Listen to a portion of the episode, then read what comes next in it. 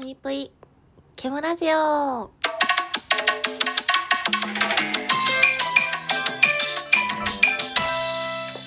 皆様こんばんぷい、ケムシです。本日は、えー、お便りをたくさんいただいてるので読ませていただきたいと思います。えー、最近なかなかお便りを読めていないものが多かったりすることもあるんですが、えー、皆さんのお便り大切に全て目を通させていただいております。本当にありがとうございます。というわけで本日はね、あのー、いただいてるお便りを読みたいと思うんですけど、えー、私が最近ハマってる片言で読みたいと思います。まずはタスクナルさんから。自分も周りの友達にそうやって子供が欲しいという人がいます。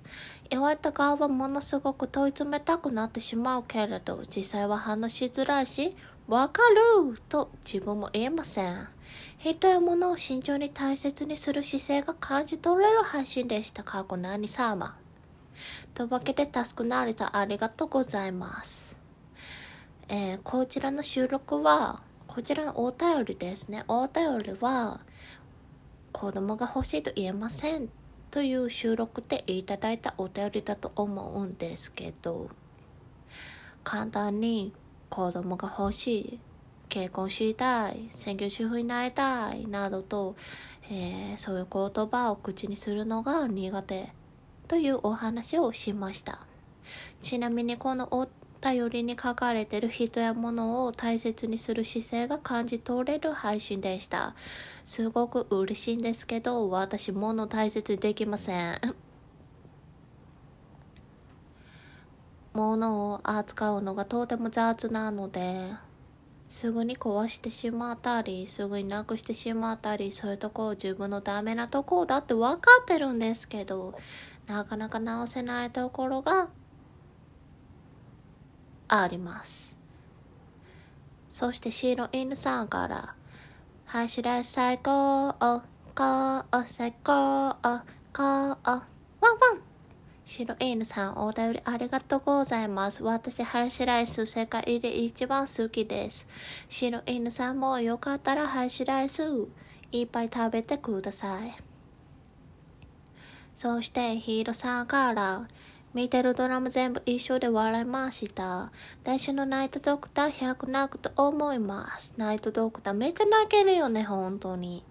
ナイトドクターのいいとこってめっちゃあるんだけど、医療ドラマ基本的にグロいからあんま見ないんだけど、ナイトドクターは田中圭が出てるからまあ一応見てるんだよね。でも、グロテスクなシーンはあんまりないけど、ないし、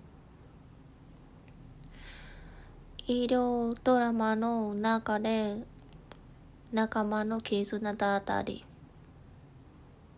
家族の愛だったり恋人のあれこれだったりいろんなそれぞれの事情思いが描かれているところがナイトドクターめっちゃ面白いなと思います。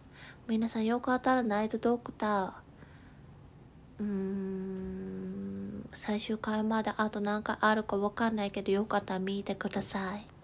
お便りありがとうございます。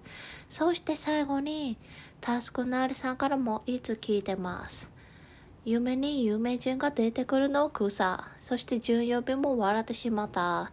今度は田中圭さんが出てくるといいですね。ということでお便りいつも本当に本当にありがとうございます。田中圭夢に出てきてほしいって1万回思ったことあるんだけど夢に出てきたことないんだよね。なんで？いやなんでって感じじゃないですか。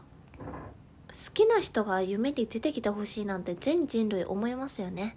思うのに特に何も思ってない松本潤が出てきました。なんでですか？というわけで、えー、今回も皆さんたくさんのお便りありがとうございます。えー、読めていないものもありますが、えー、これからも、え、ゆるゆるとお便りご紹介、えー、していけたらいいなと思ってるので、お気軽にお便りたくさん送っていただけると嬉しいです。というわけで本日も聴いていただいてありがとうございます。それでは皆さんおやすみなさい。ぷいぷい。